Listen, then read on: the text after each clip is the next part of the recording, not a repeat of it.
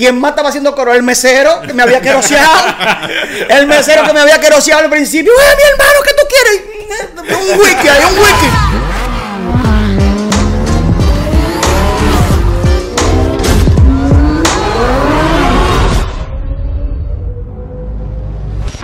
Y estamos aquí hoy en otro capítulo más del show de los conductores, The Driver Show. Pero hoy es un día especial porque tenemos un invitado especial. Especial para el show y especial para mí también porque es como mi hermano mayor y además de eso mi padre. Y yo lo considero como la voz del automovilismo internacional. Ey, y especial para mí también, Fernández. Para todos, Ah, para todos. Yo exacto. dije y especial para el show. Y es Alfredo Nin. Eh, mucha gente lo había seleccionado y realmente fue el ganador entre todas las personas que teníamos para invitar. Y tenemos hoy Alfred aquí, eh, la voz de- del automovilismo. Le digo la voz del automovilismo porque Alfredo ha sido la voz cantante del automovilismo dominicano, representándonos también en el exterior y haciéndolo con, con muchísimo orgullo, muchísima pasión. Y ta- para nosotros es un honor tenerlo hoy aquí. Así que bienvenido, Fred, al show de los conductores. Bienvenido. Muchas gracias, Fer, mi hermano, y Miguel también, mi otro hermano. Aquí estamos en una hermandad de Driver Show. Muy contento de ser el primer invitado eh, de este show que de verdad que sin lugar a dudas no pudo, eh, no pudieron ustedes tener una mejor iniciativa eh, de este podcast, este conversatorio, esta chercha, esta, esta, esta comunidad que va a crecer y se va a hacer sentir a nivel nacional e internacional. Y de verdad que a la gente que votó por mí, durísimo, hey, gracias, chuchup, hay cambio, estamos aquí, eh, contentísimo de compartir con ustedes en este Driver Show. Nítido. Fred, cuéntanos un poco sobre tu historia, porque la mayoría de la gente te conoce con- precisamente con esa energía que tú, con la que tú contagias todo el ambiente donde tú estás, y más un ambiente de, de pasión, como es el ambiente de automovilismo. Todo el mundo te conoce con el chup chup, te conoce con el hay cambios, con el en llamas, eh, con el de por Dios. Hay un sinnúmero de frases que son muy tuyas y que por más que una persona lo menciona, va a ser parte del Alfredo Nin que todos queremos y todos conocemos. Entonces, una parte que tal vez la gente no conozca de dónde tú vienes, de dónde inicia todo, de dónde inicia esa persona que es Alfredo Nin, esa personalidad que, que ya es parte del icono del automovilismo. Y sería bueno que tú nos cuentes de dónde inicia todo. Claro. Wow. Eh, si tienen tiempo, vamos entonces a hablar. Porque Que se compren una palomita y se sienten ahí Sí. tranquilos. Exacto. No, de verdad que, bueno, tengo 47 años de edad ya y más de la mitad de mi vida he estado involucrado en el automovilismo deportivo, aunque he estado también en el sector automotriz como gerente de marcas gerente general también de marcas. Pero mi historia viene desde muy pequeño, muy pequeño. Eh, mi papá, don Máximo Nin, fotógrafo reconocido de República Dominicana, eh, fotógrafo de deportes del periódico El Nacional, vino de Estados Unidos. Me cuenta que desde muy chiquito eh, somos tres hermanos: David, el mayor, Cristian eh, y yo, que soy el más pequeño. Mm, eh, mi papá siempre nos llevaba a los eventos porque somos siempre hemos sido muy unidos y todo lo hacíamos juntos. Entonces, mi papá siempre nos llevaba a los eventos de deporte. Yo conocía todo eso basquetbolistas, todo eso peloteros, todo eso, todo. Eran amigos de mi papá, son amigos de mi papá. Eh, y además él iba a cubrir las carreras, que no eran muchas, pero las que habían, él iba a cubrirlas como fotógrafo de deporte. Estoy hablando de los años 70, cuando se corría en San Isidro. Entonces, mi papá me cuenta que de los tres hijos, los tres hermanos, eh, cuando íbamos a una carrera, el que más se ponía como nervioso y le ponía como mucha tensión y, y- y despertaba más emoción, se le notaba así como ¡ah! es- esa impresión, era yo. Y él decía, pero ¿por qué este muchacho, si no está involucrado en el mundo de las carreras, y yo tampoco es que soy muy racing, mi papá no es muy racing, eh, se porta así, pero era muy chiquito, él no percibió nada, sigue, sigue todo, bueno, hago mi infancia. Lo veo como algo, una normalidad. Exactamente, pero nada. No, Después, es que igual, y escúchame que te interrumpa, igual tú ibas también a otros deportes. claro, no, no, no, no, claro, claro, claro, te digo yo, a todos los deportes, a todos, estoy hablando boli, todos los deportes, mi papá es fotógrafo deportivo. Entonces mi papá, bueno, en una deja el periódico, eh, sí seguimos yendo a los deportes, pero no tanto a las carreras, porque él no era muy amante de las carreras.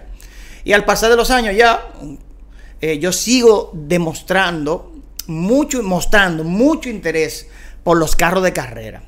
Tú me preguntas por qué, yo no te sé decir, pero eso es algo por dentro de Que, mí. que lo lleva aquí en la sangre. En la Totalmente. sangre.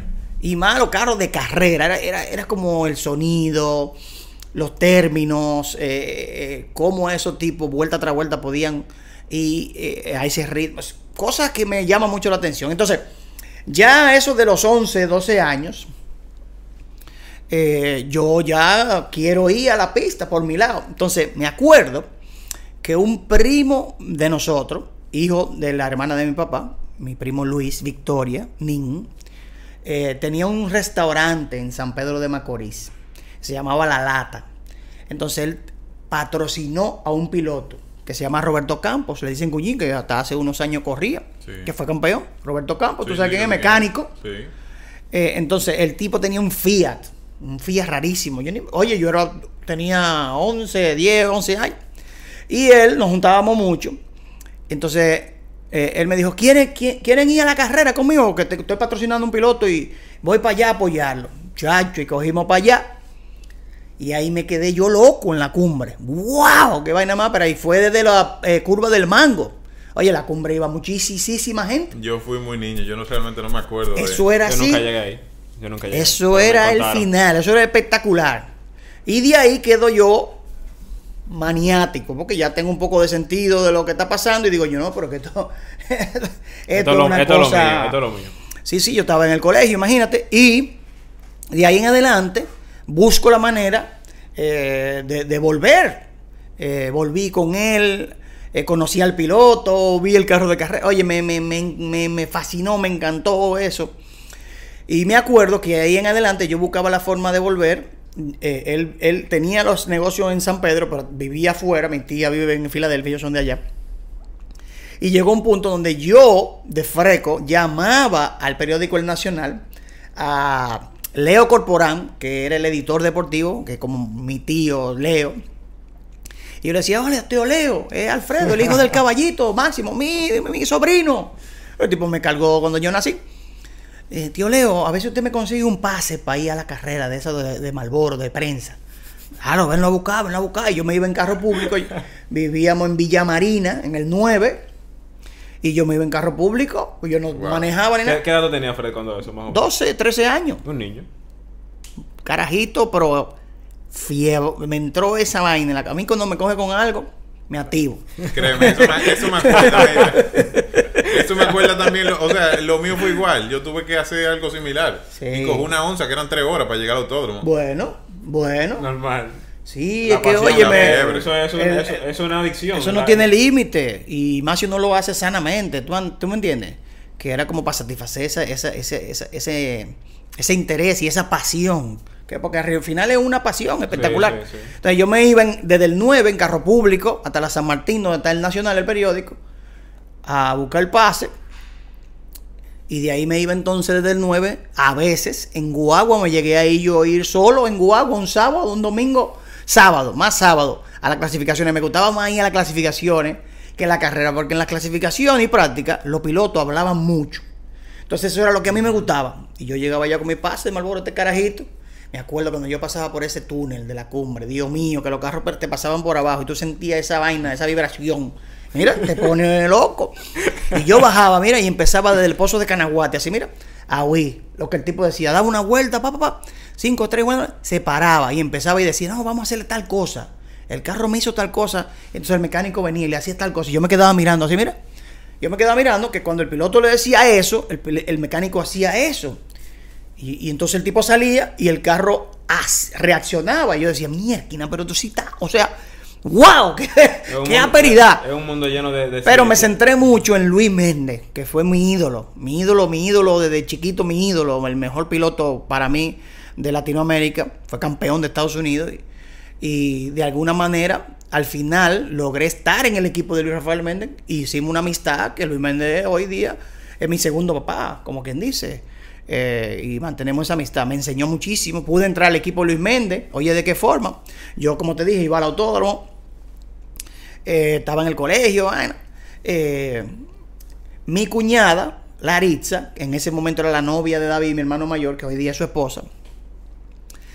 Qué sé yo, de alguna forma, me ven la bladera de los carros de carrera, porque yo, oye, te estoy hablando que yo estaba, era en carro de carrera, activo. Oye, pero estaba en esto. Entonces, de alguna forma, ella me iba llamando así me decía, ah, pero mira, Hay un amigo mío Ay, que estudiamos juntos, que él trabaja con Luis Méndez. Ay, mi madre. ¿Cómo? Sí, él se llama Diego. Digo, el tipo que le hace la calcomanía. Ese tipo es un genio. Diego. bueno, él hace Diego, carro, hoy día hace sus Diego, carros. Diego de Or- Herrera. A quien le agradezco muchísimo porque me dio la oportunidad. Entonces, Larisa, yo le metí presión a Larisa para que me presentara a Diego. Entonces, Diego le dijo, me, claro, tráemelo, ven, que yo lo llevo allá. Y ahí entré en el equipo de Luis Méndez con Diego. Hace calcomanía y ayudar. Y ya yo estoy ahí. Chacho, cuando a mí me dieron esa gorra de Malboro como miembro del equipo, papá de Corduroy, una gorra de Malboro que no, no, no, no, no, y un tichel, no, ya yo era ya, a Ayrton Senna me quedaba corto, yo lo que estaba era pegando calcomanía. Pero Y- tenía la pasión. Óyeme, Oh, y, claro. y- y así fue. Buscaba siempre la manera de involucrarme. Ya ese era mi sueño cumplido. Está en el equipo de Luis Méndez. Con Luis Méndez viajé. Conocí muchísimas fábricas de carros de carrera, de motores, de transmisiones.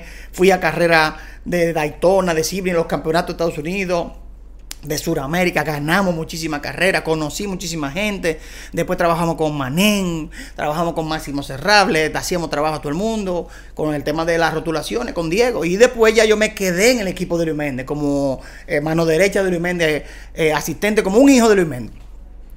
Y fue, fue una experiencia espectacular. Eh, salí del colegio, seguí en eso. Y después, eh, de alguna manera, estando tan inmerso en el mundo de las carreras, se me da la oportunidad de entrar a televisión de una manera súper. Digo yo que por no. eso. ¿eh? ¿Cómo yo entro a la televisión? Que me imagino que ustedes me van a preguntar eso. y Yo te lo voy a responder. Claro, yo, porque siempre estamos girando 18. Todo el tiempo.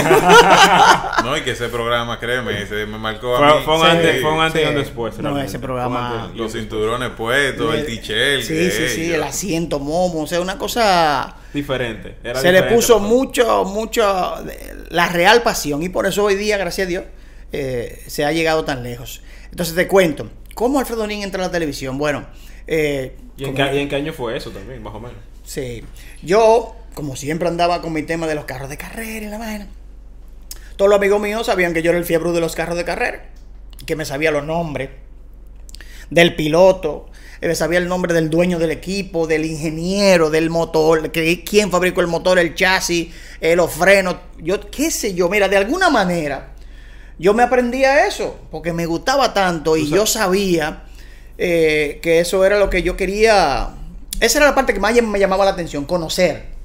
Porque hay gente que disfruta, eh, verlo dando vueltas y el rebase y chocó. Sí, pero a mí me gustaba era sí. conocer. ¿Por qué? Cuando el tipo frenó, que hizo así, el carro le hizo tal cosa. Entonces yo, te digo, cuando yo iba de chiquito a la cumbre, yo oía. El carro me hizo un understeer, se me iba de trompa, se me iba de nariz. Coño, el carro se me fue de atrás. eh, tal cosa, mira la presión de aire. Y yo, mierda, tan, tan, tan, tan, cantando todo eso. Entonces, en Tú una. eras, tú eras- tú eras la telemetría del Sí, equipo. full, full, oye, full, full.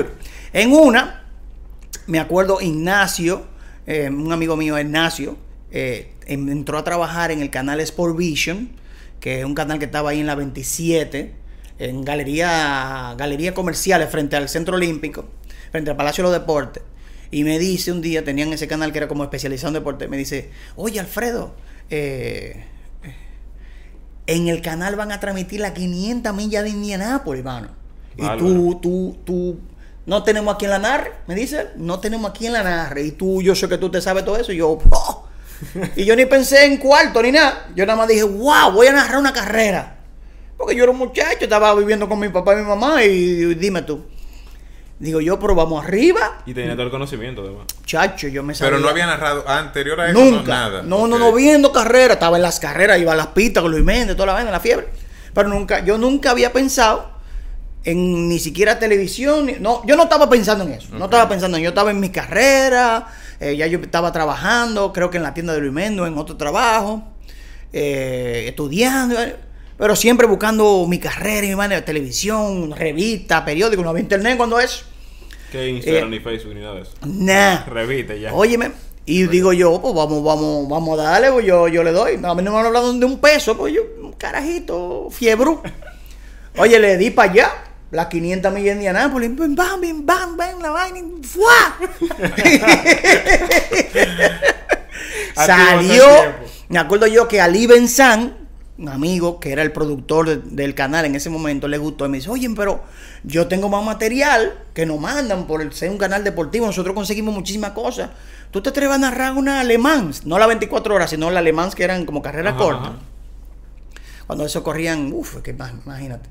Y yo, pero papá, pero pss, eso, eso es. eso es con fle, con leche, que ven, dime que yo. ¿eh?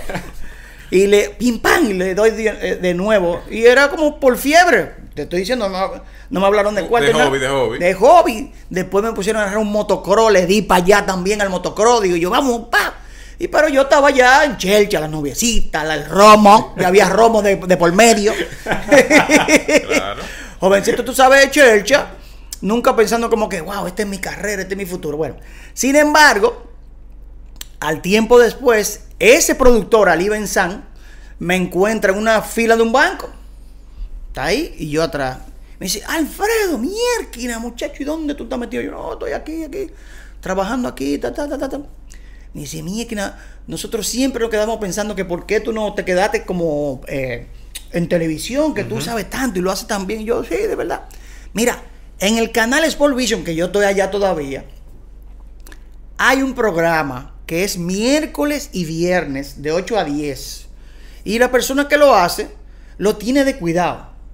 Eh, ve un día Oye, pa- de invitado y ayúdalo. Y ve a ver, qué, qué sé yo, qué sé cuánto. Dame tu teléfono. Vale, le doy el teléfono. El tipo me llama. Hey, tú puedes venir tal día. Y, bueno, vamos a ir para allá. ¿Y qué hay? No, ellos van a. Ellos siempre llevan material ahí, una carrera. Pap. Era un canal medio flojo, no era un canal muy guau, no era con mucho equipo va, pero nada, va.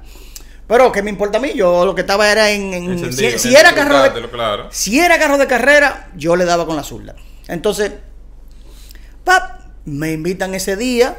eh, ese programa era Miguel Ángeles, que en paz descanse, el Raudo. ¿Tú sabes quién es Miguel Ángeles? No, que, no sé. que hacía acción deportiva.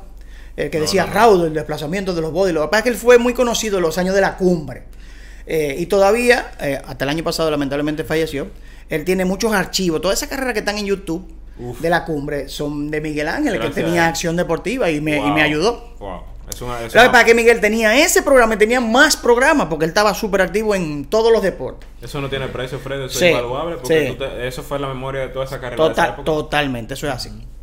Entonces, eh, voy a ese programa ese día. Él, me acuerdo que él puso una carrera que yo dominaba bien. Y, y cuando yo empecé a comentar, él mismo se dio cuenta y los que estaban ahí se dieron cuenta y dijeron, bueno, este tigre sabe de lo que está hablando, mi hermano. Este tigre mencionó unos nombres ahí y una vaina que el tigre como que se estudió eso. Se la está comiendo. Y era algo como que natural en mí, porque es que yo me exigía yo mismo como saber. Entonces pasó eso. Después me llama de nuevo Ali y dice, oye loco, ven, ven, que aquí la gente se quedó loca contigo y Miguel no viene a veces. Y el programa son miércoles y viernes de 8 a 10, son cuatro horas que hay que llenar. Y a veces hay que repetir programas, y la gente no le gusta eso. Y cuando eso no había mucho programa, la gente estaba ávida de un programa, Sí, como, sí, y además sí. un programa chulo, porque había un tigre que, ah, eh, la, la goma está dando vuelta y vaina, no compadre, Pérez. Eh, viejo, el destino me llevó, vuelvo, le doy tan, con la azul, ese día creo que salí solo, había una carrera, me la pusieron, yo le di para allá. Eh, creo que volví de nuevo y él abrió el teléfono y la gente, "Eh, ese muchacho, Miguel Ángel, ¿quién es ese? Dile que se quede. ven". Y yo, a la gente le gustó eso. Pero yo estaba como viviendo mi vida chula, así, joven. Y me, me llama Ali y me dice, oye papá, hay un tema.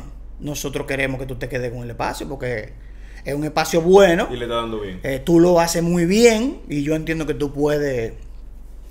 Y yo, ¿y cómo es el asunto de, de nivel de dinero? Yo no sé nada de eso, viejo. Me dice, no, son tanto mensual. Y yo, ¿cuánto? Un botín en ese entonces como 50, 60 mil pesos el espacio. Y yo, "Guau, no, pero tú vendes espacio, eh, anuncios, vaina. Yo conozco gente, le caigo bien a la gente. Me gusta el proyecto. Mi hermano Cristian, que es el del medio, es videógrafo. Tiene una sala de edición, tiene cámara, cuando eso de VHS. Y yo, bueno, pero yo me puedo que Cristian me ayude. Tengo un amigo que tiene parábola, que era donde yo veía las carreras. Iba a su casa, o él la grababa en VHS, me la apretaba para yo ver carreras. Y por eso, No era en vez de, un- de una cinta de Atari, yo pedía carrera apretar. Oye, en VHS. Un maniático. Sí, loco, oye, me activo como una tarjeta de ATH todo el tiempo. Mira. y riéndome, que eso es lo que más me gusta, reírme con los amigos. Entonces me quedo con el espacio, miércoles y viernes de 8 a 10, un tipo que va a empezar la televisión. Tenía a Víctor Martínez Vitico, que es mi hermano, que era como un tipo que en ese momento era, era como medio geniecito, con mucha vaina. Y estaba Yorgo, estaba Julio Ditren también, que me ayudaron un día. Si un día había que coger por una carrera, ellos iban conmigo, cogían una cámara, entonces yo iba, cuando mi hermano no tenía que editar una boda, yo le pedía un permisito para editar videitos, y que empezaba a producir. Claro. Un tigre que en su vida, loco, ey. Y empecé, pa, pa, pa, ¡bam! Un patrocinio de Texaco. Sí, porque ya me empezaron a ver la gente. Oye, era, era miércoles y viernes de 8 a 10, tenían que verme obligado y además que yo estaba metido en la carrera. En todo ese momento yo estoy metido en toda la carrera y, y- y la gente me conocía del equipo de Luis Méndez, ya, ta, ta, ta. No había redes ni nada, pero la gente se enteraba. Empezó el programa, el programa tenía un nombre, yo no me acuerdo cuál era. Y eh, lo chulo que, que tenía el programa es que la gente, había un, un segmento que tú, la gente te llamaba, era interactivo. Entonces, pa, un día abro yo el teléfono, de- después de narrar una carrera de Transan aperísima. Vamos a coger llamada. eh, tengo un regalo de repuesto Liz, una vaina así, de, de, de, de, de Texaco. Me inventé yo una vaina. Hey, Alfredonín, ¿cómo tú estás? Di, oye, oye, oye, cómo nació el, el nombre del programa. Esa no me la sé yo. Eh, esa es buena. Yo, que trabajé en el equipo de Luis Méndez y luego en la tienda de Luis Méndez, siempre eh, estábamos acelerados y yo siempre relajaba con, con José de Sena, un buen amigo mío, y Luicho. Y, viejo, dime, ¿cómo tú estás? Yo estoy girando a todo. Girando a 10 mil, girando a, do- a 12 mil, como yo, como que andaba activo. Sí, rápido. Yo estoy girando a 15. Hoy, tal, cuando estoy que no. Me tiro en- en- a, a frenar por dentro ahí. eso- así esos eran los términos. Esos eran los lenguajes de nosotros, oye. Y un día estoy yo hyper así en una carrera que narré en el programa. Y, y me llama un fanático. Dime, Alfredonín, ¿cómo estás? Digo, digo, oye, yo estoy girando a 18. Dice el tipo, ¡wow! Digo yo, mi- yo mismo por dentro me dije, mierda, pero girando a 18, eso es Fórmula 1. En ese momento eran los, motores B10 de Fórmula 1 que giraban a 17. Yo estoy girando a 18, esto es lo máximo aquí. Entonces, a partir de ahí, a partir de ese día, yo dije, no, no, no, no, no. El programa se va a llamar Girando a 18. Porque este es el programa que más gira, el programa que está como la... claro. El programa más alto. Y entonces ya, ¡pam! Ahí me salió esa. Me acuerdo con Juan Carlos López, JC, y mi hermano Luis Cristian López, lo que hacen los stickers, tú sabes, la gente del Sí. S Intermedio, que se llamaba JC Cots cuando es. Vamos a hacer un logo. Fa, fa, fa, salió, un, salió un logo, óyeme. Aperísimo. Aquí habían calcomanía de esa Yo en el acuerdo. país Sí, entero. en el país entero, Todo sí. el mundo quería una calcomanía de Girando 18. Entonces ya se quedó el nombre de Girando 18. Entonces era Girando 18 como con una coletilla, pero después yo le quité la coletilla, se quedó Girando 18. Ahí me inventé yo un estudio, y imprimí el, el logo, lo enganché con un alambrito. Mira, empezamos a hacer cosas. Después me compré unos equipitos, una camarita, me compré una salita de edición conseguí patrocinio por aquí, por allá. La gente de Ramón Polanco siempre me apoyó, importadora Trébol. Eh, la gente de Lubristar, que son unos duros, que son míos, personales. Siempre me apoyó mucha gente. Eh, eh, Luis Méndez también con su tienda, muchísima gente. Y ya, yo empecé a ver dinero. Digo yo, güey, pero Ya- espérate ya crecer. a crecer, la gente ya me empezó a ver como una personalidad. Y entonces yo iba a toda la carrera, pero yo iba, era a grabar para mi programa. Yo todavía no soy narrador para el público. Que acuérdense que co- como narrador para el público es que yo he eh, Tú ibas a- llegado... Tú ibas a generar contenido, ¿verdad? Es totalmente. Entonces, ¿qué pasa? Como eran dos días a la semana, todo lo que pasaba yo invitaba. El que ganó la carrera de canica iba girando a 18. Ah, pero ahí iba yo a interrumpirte. Yo fui a ese programa. Yo ¿Cómo no, va a ser? Sí, sí. Pero Yo- como participante. No, no, no, no. Como parte de un equipo. ¿Y de quién? ¿De quién? De Fran la Antigua, de Oh, mi pero, tío, sí. pero claro, mi En un evento que él ganó, tú lo invitaste, muchacho. Y yo me sentí, yo no hablé ni nada, yo estaba sentado así. un mínimo, pero para mí eso fue. Fran la Antigua, una gran persona, también Wow. me apoyó. Eh, y, entonces ese era el contenido del programa. Yo haciendo narraciones muy diferentes. Entonces yo siempre me dije a mí, ya en el momento que yo sé que yo voy a estar en televisión, yo siempre me decía a mí que era imposible que el que tuviera detrás de la televisión supiera más que yo, que eso a mí me pasaba. Cuando yo me ponía a ver cosas, Yo decía, pero este tigre no sabe lo que está diciendo, mira lo que pasó, dilo. Porque yo sabía. No es fantameando, pero yo me exigía a mí mismo saber. Claro, me exigía a mí mismo, no era eh, obligado ni nada, pero me lo exigía. Tú siempre has sido un tipo curioso. sí. Me gusta eso. Entonces, eh, yo tenía eso, que yo era, yo le meto, le- porque todavía lo tengo, le meto mucha eh, emoción a las narraciones o a las locuciones de, de las carreras, ya sea en televisión o en público, pero le pongo también la parte eh, didáctica, la parte de que la gente aprenda lo que está viendo. ¿Por qué pasa esto? ¿De dónde viene esto? Entonces la gente decía, wow, pero espérate, este tipo lo está haciendo bien y diferente.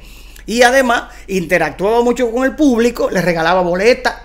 Cada vez que había un evento, lo que sea, yo regalaba boletas, la iban a buscar ya, yo lo ponía en, en pantalla a la gente. O sea que la gente y yo conectamos full. Y todo el que ganaba algo, yo lo invitaba al programa. No es que era un concepto diferente. Eso Sí. era básicamente. Óyeme, ir al programa, créeme que eso era, tú te sentías que lo mejor que te podía pasar era tú ganar una carrera ahí al Y a programa. girar 18. Entonces, eh, nada, bueno, el programa sigue creciendo, ya me pongo en eso full.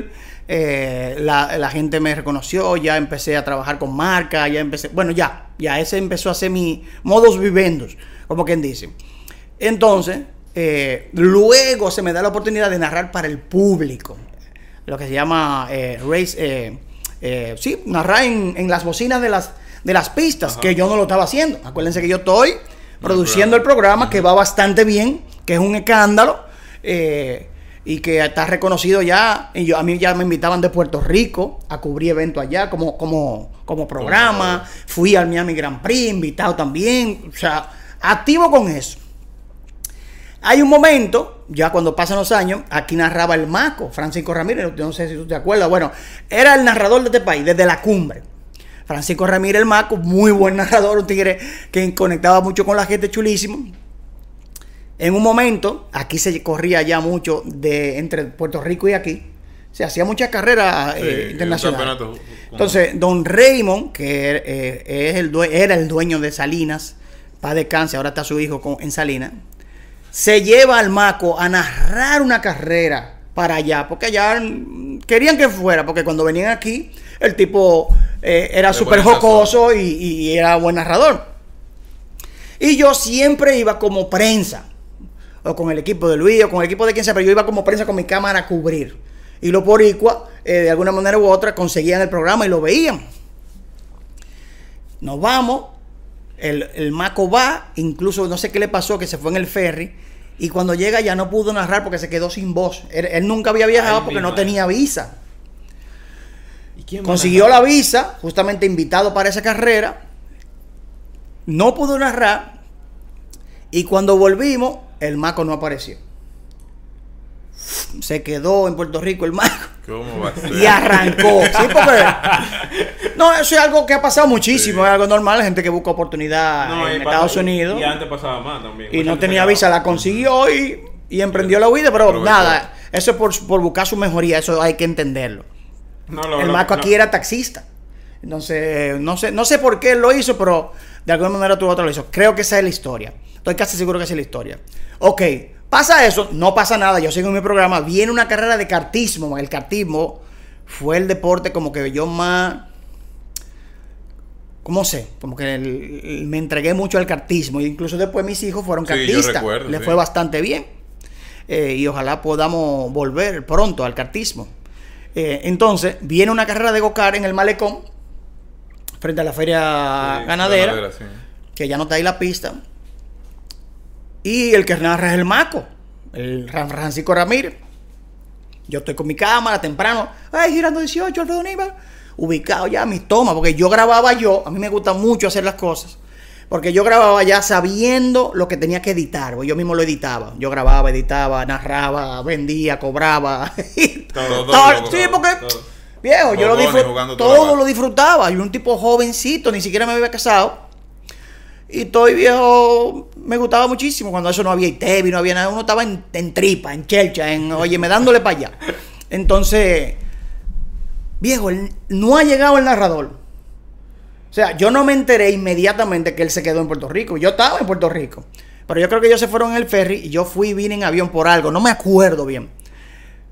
Eh, Y bueno, nos dimos cuenta o confirmamos que el Maco no está aquí. No llegó a la carrera que fue la semana siguiente. Ay, ay, ay. O sea, el domingo pasado fue a Puerto Rico y la semana que viene ya el domingo es Gocar. Y la pregunta es quién Y los? Gocar, los Gocar eran así, era full de Sí, gente también, ahí. sí, sí. Eso era un espectáculo.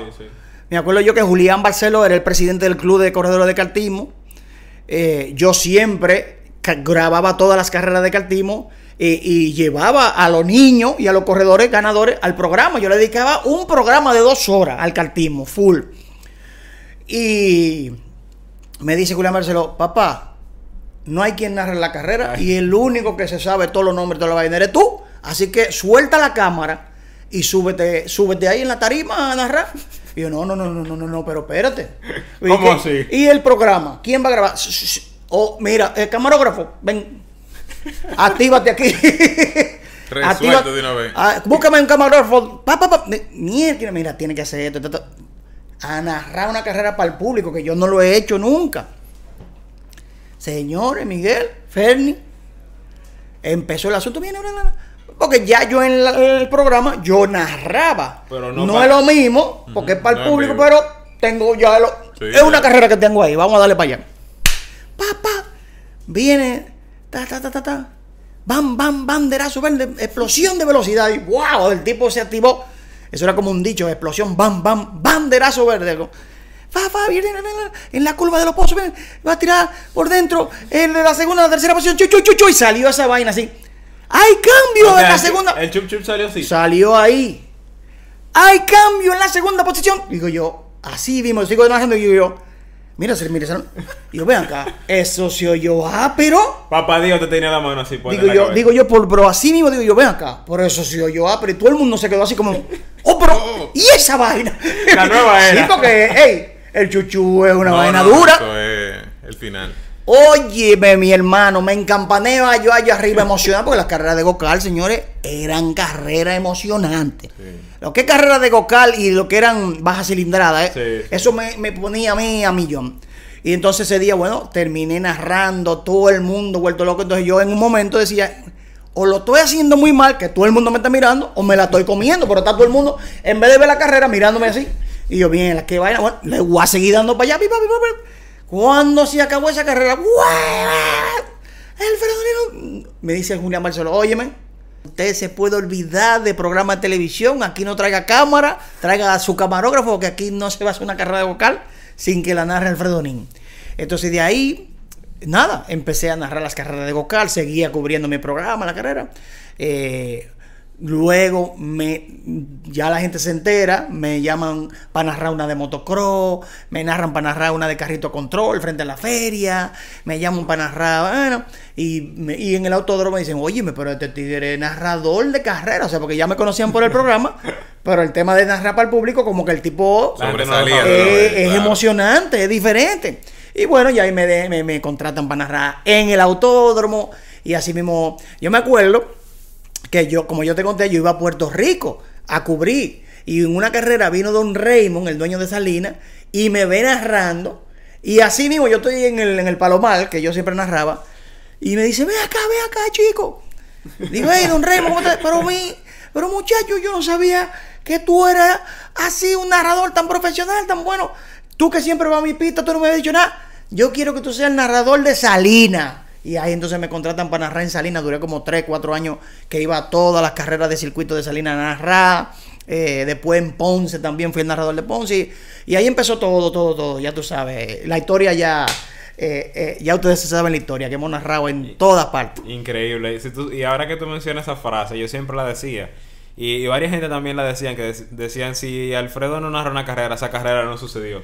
No, y, Y- que inclusive, Fenelli, escúchame que te interrumpa, los mismos videos, la parte más ápera de la carrera, tú ves el carro más escuchar la voz de Alfredo, ¿cómo lo dice? Créeme que es el final. Yo tengo varios videos de mi tío, que él también lo tiene épico, que es Alfredo narrando y diciendo, no, que Fran la antiguo y que esto, y que él, él corría yequí. O sea, él se sabe la historia de todo. sí. Está lloviendo, él corría yequí, él se lo va... Oye, una cosa increíble. Sí, yo No, me no, acuerdo en una carrera, un, un- un evento que fue que me marcó la diferencia. Mi vida fue un antes y un después del Grand Prix de Puerto Rico. El Puerto Rico Grand Prix que fue que corrió Transam y SCCA, la final de ese año 2003.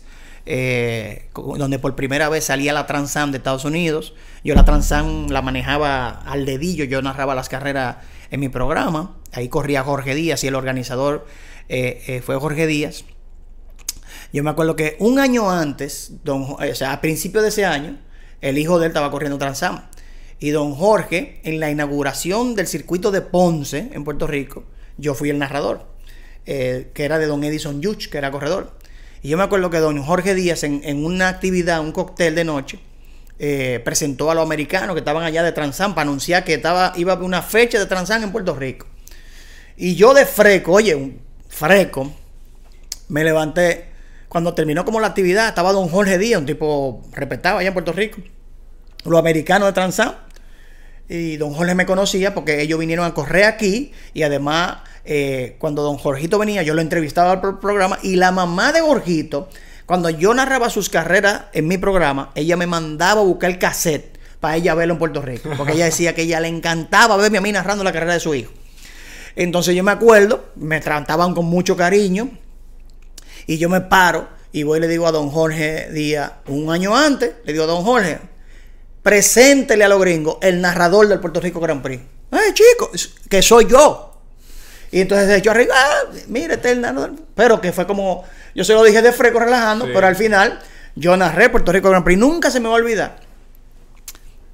Un, un evento histórico en el, en, el, en el aeropuerto de Isla Verde, en Puerto Rico, que se cerró solamente para ese evento. Fue un evento espectacular que lo ganó el puertorriqueño Wally Castro. Yo, yo me la pasé tres días narrando esas series internacionales. Habían cuarenta y pico de carros Transam. Y entre la- en la SCCA, la World Challenge, que era la categoría GT y la ICT, donde corrían todos esos monstruos, habían viejo casi 100 carros. Y estaban también la categoría locales de Puerto Rico que fueran a correr dominicanos. Fue Tonino, Cesarito, José Ricardo. Y yo andaba, yo me acuerdo que yo, yo, yo creo que papá Dios me, me cubrió con algo especial ese fin de semana, que yo me boté, señores. Yo duré tres días sin ponerme ronco, dándole a esa, a esa vaina, que la gente me veía así, y los gringos. Y nunca se me olvida, Edgardo Baerga, que es parte del equipo de Jorge Díaz, que fue el que organizó el evento, él estaba ocupado y no podía ver el evento. Y él me dice, cuando se terminó, a los días me dice, óyeme, yo me tiré esa carrera entera sin vela. Yo, ¿cómo así, viejo? Es que yo no tenía que ver nada, solamente oírte a ti. Yo sentía todo y sabía lo que estaba pasando porque eran tantos los detalles del carro del fulano, de que lleva tanta vuelta con tal goma. Tú, sabes que yo. Y de ahí eh, los americanos me descubrieron y de ahí yo empecé también a narrar en Estados Unidos. Yo narré con Transam en inglés, en español, en World Challenge, Ferrari Challenge, IndyCar, de todo. De verdad que fue un momento incluso. Ese fin de, se- ese, ese, ese, ese fin de semana, ese evento, estaba Tom Nacho, que, que ya falleció, un canadiense, que, producía el programa de Speed, que se llamaba Dream Car Garage. Y ese tipo era mi ídolo. Y yo lo conocí ese fin de semana y él narró, o sea, yo narré con él, o sea, yo narraba, yo era el narrador principal del evento, pero la serie Transam, por ejemplo, tenía su narrador que narraba conmigo y la World Challenge, que era Tom Nacho, era el narrador de la World Challenge y el tipo me soltó el micrófono. Nunca se me olvida que ese tipo llamó, narrando conmigo ahí, nosotros empezamos viernes, las prácticas, sábado, clasificación. El sábado o el domingo, ese tipo llamó a su esposa y le dijo, mi amor, en inglés, acabo de descubrir el mejor narrador del mundo. Está aquí al lado de mí, se llama Alfredo. Wow. Mira, Yo, yo lo he dicho eso muchas veces. y eso no lo digo yo, lo dijo Tom Nachu, que ya falleció lamentablemente, un canadiense. Y ese, y ese, cuando se terminan las carreras, Tom me dice, mira, te espero esta noche en la premiación de la World Challenge, que es en el hotel tal, un hotel que estábamos ahí. Yo no estaba en ese hotel, pero estaban todos los equipos. Te estoy hablando de, de miles de personas. Y estaba el presidente de CCCA, los directores de Speed Show, del- de- de- del canal Speed, todos los narradores americanos que eran mis ídolos, todos esos tigres estaban ahí, toditos Y tú estabas ahí. me invitaron. Yo me acuerdo, eh, y yo andaba con mi novia en ese entonces, que luego nos casamos. Mi papá me acompañó, Feli Medrano, Marco Pichardo, eh, Orlando Martínez, que fueron un pequeño tourcito que yo Ah, hice. pues fue un grupo grande. Hice un tourcito para ir a ver la carrera, pero yo a narrar. Y entonces vamos y entramos en la premiación, un salón de un hotel de esos grandes de Puerto Rico. Un salón repleto de gente, con una pantalla sasazo o dos pantallas en el medio, porque era la premiación del año que se iba a hacer ahí. Entonces ellos hacían un resumen de cada carrera del año y luego entregaban un reconocimiento, un premio. Y yo llego, Tom Nacho era el maestro de ceremonia, eh, junto con Lip Diffie, que es un reconocidísimo comentarista australiano, pero que vive en Estados Unidos. Y me. Llego yo, no sé, me invitaron, yo no sé a qué, me invitaron, yo estaba que no me lo podía creer, me invitaron a la premiación de la World Challenge, porque señores, yo vivía viendo eso en televisión y yo estaba narrando el evento, yo, yo estaba en una nube, Tú no te lo creías. no me lo creía, entonces, y le di en la madre a la carrera. La- me venían unas señoras a tirarme besitos, a tomarse fotos, autógrafos. Y yo, ¿pero qué le yo he hecho? Yo, ¿Qué es esto? Un fenómeno. Una cosa. Y yo me acuerdo que yo llegamos y estábamos como en las últimas mesas porque fuimos invitados al final. Todo estaba organizado. O sea que los gringos son muy organizados. Sí. Y nos sentamos en una mesa en Nueva York, allá, lejísimo. Incluso, cuando llegamos, los mozos puertorriqueños, no tengo nada en contra de los puertorriqueños, al contrario, son hermanos. Pero me acuerdo que el camarero o la camarera nos trataron como. Como no éramos los gringos, éramos dominicanos. Ah, siéntense ahí, como que. bueno, me acuerdo yo. Entonces, la premiación llevaba un orden, que era la primera del año, la segunda del año, la tercera del año. Claro. Puerto Rico era la última del año. Oh, viejo. Yo no sé cómo. En medio de la premiación, y ese video yo lo tenía y no sé dónde lo tengo. Mira, eso fue algo. Tom Nacho en la premiación. Oye, te estoy hablando de que están miles de gente en un salón sentado viendo la premiación. Tom Nacho dice: Yo voy a hacer un paréntesis en la premiación. Y voy a hablar de algo que ustedes, yo estoy seguro que ustedes van a estar de acuerdo. Esas fueron sus palabras en inglés. Nunca en un paddock de una carrera nadie habla de un narrador. Sin embargo, este fin de semana, sin lugar a duda, todos nos la pasamos hablando de una persona. Como que no, no trajo magia en el paddock. Y nos la pasamos todo hablando, aparte de la carrera de Puerto Rico, de esa persona. Y yo empiezo a temblar. Y yo, ese tipo estaba. No puede ser. Sí, porque está el orden de la Está premiación. Yo- o sea, él no tiene que hablar de eso porque Puerto Rico es la última. Y él iba como por la cuarta o quinta. Él está aquí con nosotros en esta noche. Y aunque no tenga el guion, yo quiero que él suba aquí al podio, a una, una plataforma, una vaina que habían dos podios. Aquí está con nosotros Alfredo Orín. Señor, Tú sa- esa vaina. Tú ni, tú ni sabes cómo tú subiste. Óyeme, o llorando. No, y, mi, y mi novio y mi papá y Feli Medrano y Marco, todo el mundo rajado dando gritos. Yo estoy atrás, lejísimo, pero es un, es un evento espectacular. Yo quiero que suba aquí ahora al podio. Alfredo, ven, ¿dónde tú estás? Se paró, óyeme, el salón entero, señores. Yo no me lo yo no, óyeme, oye. El salón entero. Tremendo eso. Y yo así, mira, así loco. O sea, yo no. ¿qué, cómo, cómo te lo explico? La eso? experiencia que tú. No, no, la emoción No, increíble, eso no. porque eso es. Y me dice, es un Grammy. Alfredo, Exacto. Básicamente. tú te acabas de convertir en uno de los narradores más emocionantes que hemos escuchado todito y la gente, sí, yeah, güey, chu, chu, chu. Los gringos, los gringos, chu, chu, chu, chu, chu, chu, chu. Mira, ¿qué? ¿Cómo tú te sientes? ¿Cómo tú logras esto? Digo, óyeme, gracias de verdad, todito. Saludé al presidente del CCCA, que me sabía el nombre, a todos los tipos, a la gente importante. Gracias, ustedes son mis ídolos. Le digo yo, ustedes para mí son mis ídolos, son mi motivación. Y yo soy simplemente un fanático con la oportunidad de tener un micrófono en la mano que transmito lo que ustedes hacen de manera emocionante. Guau, guau, guau, guau. Me dice, voy a hacer, voy a, como que voy a hacer algo que no se debe. Y es que vamos, eh, producción, le dice producción, dale para adelante al video, a, a lo que es el Ay, guion. mi madre. Y ponme las imágenes del Puerto Rico Grand Prix, que es un resumen de varios minutos, eh, para recordar lo que pasó ese fin de semana. Y me dice, Alfredo, ¿tú te atreves a narrar el resumen aquí ahora para el público que está aquí? Digo yo, "Oh, vamos arriba. Entonces, Tú eres guapo también, además de buena loco, yo ta- estaba, estaba, estaba. Y me dice, Eh, A 18. baja y ponte en el medio del salón. Mierda, ahí está todo el mundo grabando. Perdón por las malas palabras, que es la emoción. Dale para allá. Por- Todo el mundo, toda esa eh, gente, todos esos famosos, wow, todo esos pilotos monstruos, me ponen en el medio del salón viendo la pantalla y el micrófono, mi hermano, cuando empezó ese resumen, papá. Bim bam, bim bam, bim bam, en, en inglés, en español, en una había un carro encendido. Digo yo, el tipo está cocinando un hot dog, guau. Porque yo soy muy ocurrente.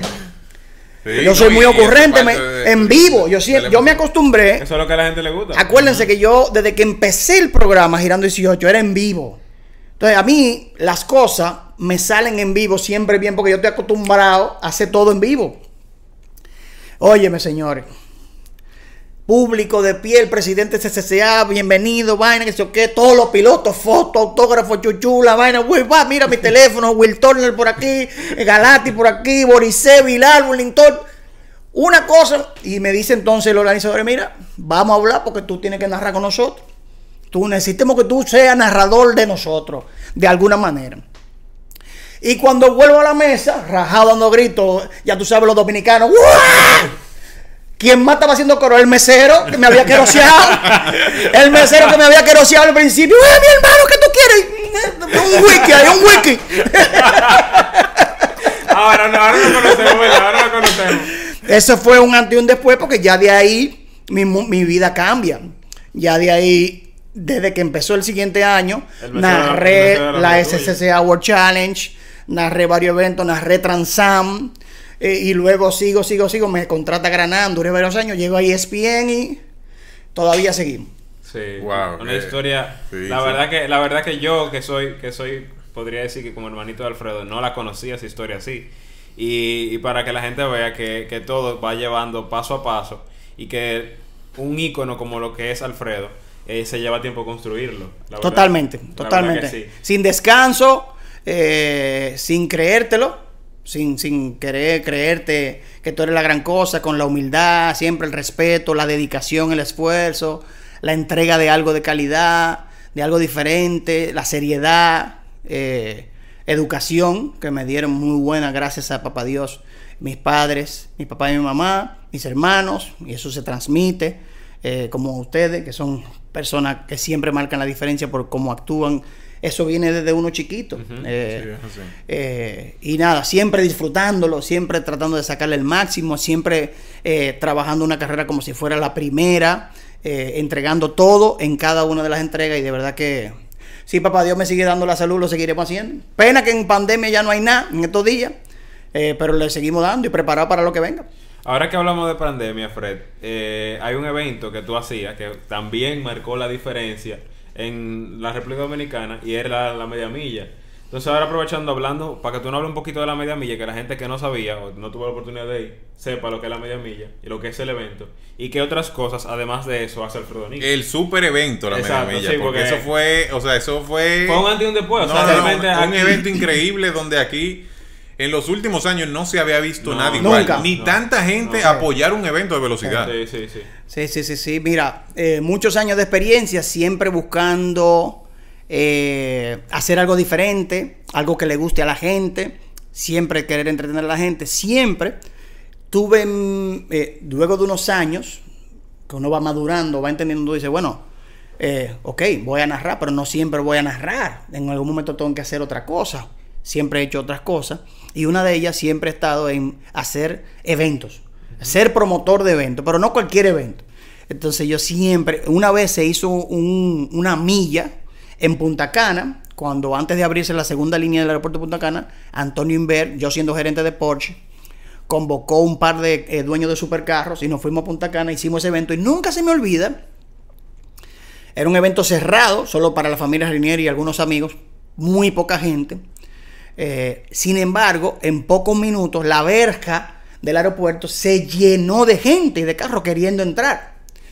Y yo decía, mira, que, es que esto hace sentido porque a quién no le gusta un carro deportivo. Todo, el, todo un carajito niño, el papá le regala un carro deportivo y es algo que va en las venas, es algo natural. Entonces, se vuelve uno loco viendo un carro deportivo parqueado en un sitio o en la calle. Imagínate una cantidad de carros deportivos corriendo No, no, a alta velocidad, velocidad. que es lo- para lo que están hechos. Porque un carro deportivo, como su nombre lo dice, es para hacer un uso de deportividad, que es correr a alta, a alta velocidad. Entonces, desde ese entonces decía, mira, que no tengo que hacer un evento, tengo que organizar yo un evento. Eh, y se dieron las cosas, eh, no había dónde hacerlo. Yo decía, mira, que no, hace. Porque dragueo ya, el dragueo era en la pista. Sí. Y entonces no es lo mismo, no es lo mismo. Es chulo. Se necesita espacio. Es chulo, pero ya se estaban haciendo. Entonces, yo decía, no, es que es una media milla que hay que hacer. Entonces, ya la media milla, en esos momentos, estaban súper como famosas Estados Unidos, Europa, Puerto Rico. eh, tiene muchos años haciendo media milla que son súper exitosas y cada vez más había más participantes. Entonces yo dije, bueno, pero eh, me voy a buscar y hago así, pues, mierda, San Isidro. Eh, déjame ver cómo consigo. Hablo con José Ricardo Lerú, que es piloto, tiene buenas relaciones. Me dice, oye, llámate a Mao Gómez, allá en la base de San Isidro. Él ayudó a la gente de Autosama a hacer un evento y él te puede ver cómo consigue el permiso. Y llamé a Mao. Ese mismo día en la tarde nos reunimos. Me dijo, ¿qué es lo que tú quieras? ¿En qué consiste? Y yo le dije, mira, esto, esto, una media milla de carro deportivo o carro lujoso corriendo a la distancia de media milla, eh, la pista tiene la distancia, eh, yo, garante- eh, yo garantizaría la seguridad que se requiere en una base aérea militar como esta. ta, ta, ta, ta, ta, ta. Al otro día me dijo, ve a la pista, tómate unas fotos, hazte unas fotos aéreas.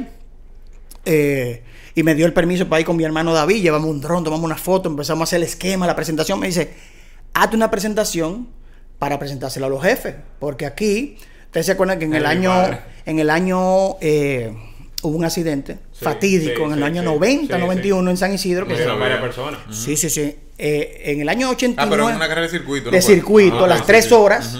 Fallecieron siete personas y de ahí, desde ese entonces, San Isidro, que era un lugar donde la familia dominicana iba a muchos eventos, no se había dado el permiso para un evento que albergara público. Eh, sí habían even- eventos privados como Autosama y varias gente, pero nunca se había dado de nuevo el permiso. Entonces yo me acuerdo que fui con eh, mi amigo Wilfredi Castillo, que me ayudó a hacer la presentación. Fuimos con Mao a presentarle al jefe de la base aérea y como a 80 generales, mi hermano, me acuerdo yo. Porque, hey, la- eh, las cosas, la, la gente se cree que las cosas son fáciles. Sí, Yo- sí. Yo quiero que ustedes vean un salón de madera, pero una cosa, pero espectacular en la base de San Isidro, llena de, con, De con- decoraciones condecoraciones. y cuadros bonitos. Y esa, uno- una silla de esa pesaba como una tonelada. ¿eh? Son, son sillas de, ya tú sabes. Y esa mesa así como, como de un kilómetro, mentira, claro, nada de un kilómetro, llena de jefes y, al- y entonces al atrás más jefes, llena de jefes. Y tú ahí, mi estoy yo ahí, ¡pip! iba a decir una palabra, voy a, le voy a poner el pito, ¡pip! Ustedes saben lo que, que yo me estaba haciendo. Conecto mi computadora, viene la presentación, cotorra a los jefes, para que me dieran un no. permiso, señores, que no se da desde el 90. Sí, sí. Estamos en el 2017, que fue que yo hice el primer Speech of Fest. No, y que la era media milla. Era la primera vez que se proponía una media milla aquí. Sí, sí, en el país. Porque evento loco. que no se conocía. Porque el tema de la media milla es que tú tengas la media milla de aceleración, pero tú tienes que tener lo mismo más para frenar, Sí, para sí, garantizar sí, la sí, seguridad sí. y nada más se puede en San Isidro o en Punta Cana, pero Punta Cana tiene Sí. demasiada actividad aérea. Entonces me acuerdo yo que el primer slide de la presentación decía evento familiar.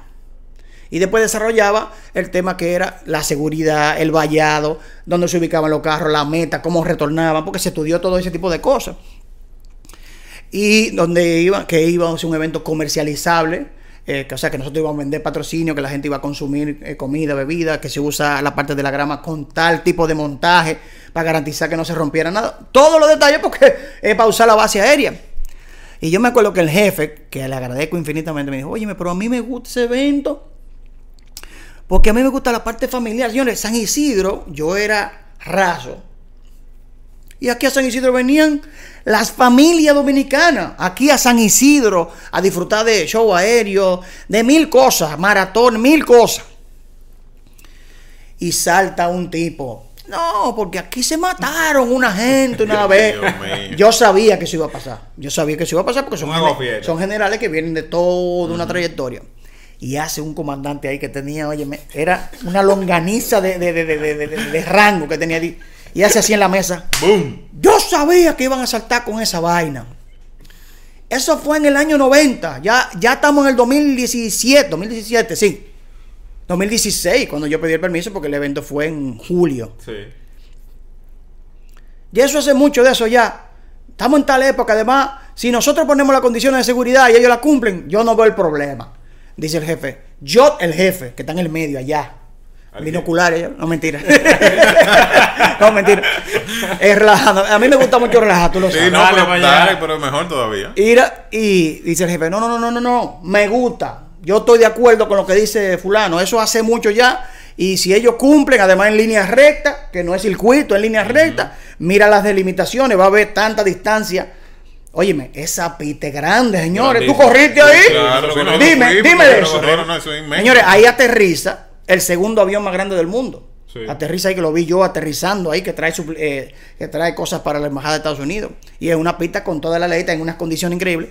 Y es tan grande que los carros hasta se pierden. Se pierde. Sí, Y entonces nosotros hicimos un compromiso de tanto pie de distancia del punto donde pasa un carro, después que termine la pista, grama más para atrás, valla de seguridad, muro y más para atrás. O sea, estábamos garantizando la Para que la seguridad. gente tenga una idea, yo, Miguel y yo que corrimos, tú pasas la meta y te queda pero mucha distancia para frenar. Un pero kilómetro muchísimo. punto dos te Sí. queda después que tú pasas la media milla, que De son frenada, 800 de metros frenada. de frenada. Sí, la pista es perfecta, pero es militar.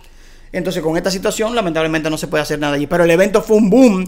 Eh, me acerqué a Ale Guzmán, porque es una persona a quien siempre ha estado ligado, siempre ha estado es muy entusiasta, siempre en, en- en un momento organizó eventos buenos en la parte de boogie o de jipeta off-road. Y de alguna manera me acerqué a él porque nos vimos en el autódromo, yo en un dragueo. Le dije, tengo una idea que quiero hablar contigo. Cuando hablé con él, me dijo, mira, que quisiera estar contigo en el evento, necesitaba un brazo eh, económico. Y Ale se asoció conmigo como socio.